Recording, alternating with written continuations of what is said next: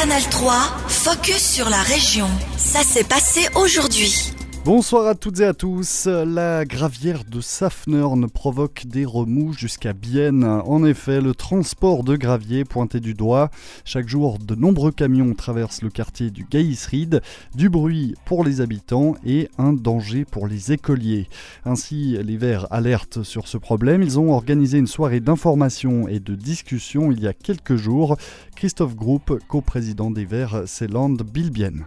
Bienne, il y a effectivement qui se fait pour la gravière de Safnern qui traverse le quartier. Euh, on a déjà mesuré euh, le bruit et là, il y a effectivement, euh, selon les dernières indications, on pourrait dire que les limites du bruit sont dépassées. Donc, il faut, faudrait changer quelque chose. Donc, ça, c'est le premier concerne pour le quartier. Puis, il y a aussi des dangers le long de la route, puisqu'il y a une école, ou plusieurs écoles même, il y a un, un nombre pour des personnes âgées, il y a tout le quartier. Et euh, souvent, il y a aussi des situations très dangereuses. Donc ça, il faudrait euh, de toute façon essayer d'éliminer. Une nouvelle guilde de quartier pour Mâche sera créée afin notamment de s'engager pour la fermeture du chemin du Gaïsried au transport de gravier. L'assemblée constitutive aura lieu le 29 novembre. L'enseignement bilingue est en plein essor en Suisse. C'est la conclusion d'une enquête nationale conduite avec le soutien du Forum du bilinguisme à Bienne. Au total, il existe 373 filières bilingues au niveau de l'école obligatoire et du secondaire 2 dans notre pays. Un dynamisme encourageant, mais un point noir toutefois. Les langues nationales perdent du terrain au profit de l'anglais, notamment dans les écoles en Suisse allemande.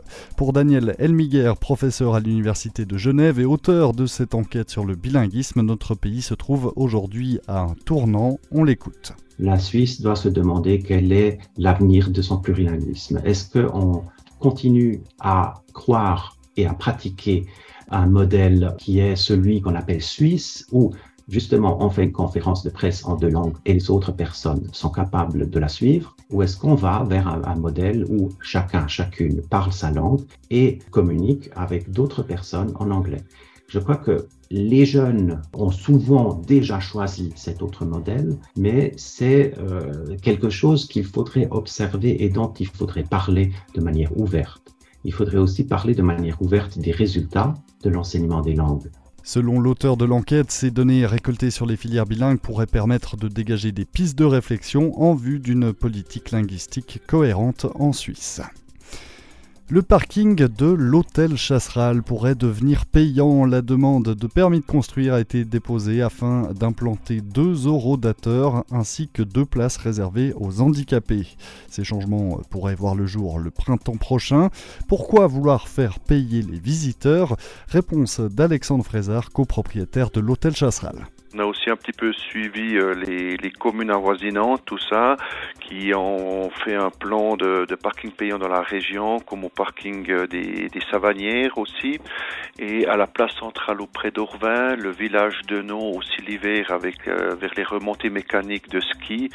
Tout le monde est rentré dans ce projet de parking payant. L'argent ainsi récolté servira à couvrir une partie des frais, notamment pour le déneigement de la route ou l'entretien du parking. Les tarifs n'ont toutefois pas encore été établi.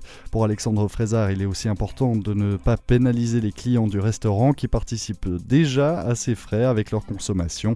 Une solution doit encore être trouvée. Et le FFFH itinérant est de retour. Le festival de films biennois sort à nouveau de ses murs pour proposer des séances de cinéma dans différentes communes du canton.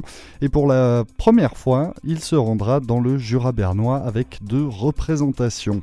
Un choix que défend Christian Kellenberger, cofondateur et directeur du festival du film français d'Helvétie pour rendre le projet totalement bilingue. C'est vrai qu'on souhaite représenter le canton au mieux, évidemment avec ces deux langues. Et lors des deux dernières années, nous étions essentiellement dans des lieux germanophones et nous avons décidé de changer de cap. Et surtout aussi pour remercier tous les amis et les amis du Jura bernois qui viennent au FFH pendant le mois de septembre. Et on s'est dit que ce serait sympa aussi de pouvoir leur apporter une grande première exclusive dans les cinémas de la région. Deux arrêts dans le Jura bernois, donc un premier ce soir à la Neuville et un autre à Tavannes dans deux semaines.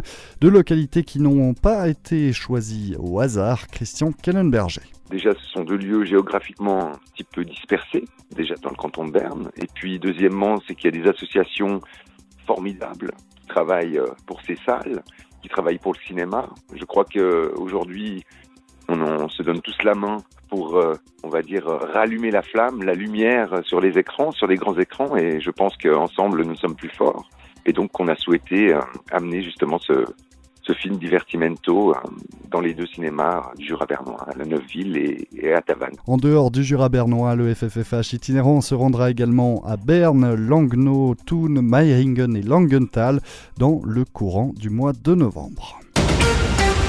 Canal 3, focus sur la région.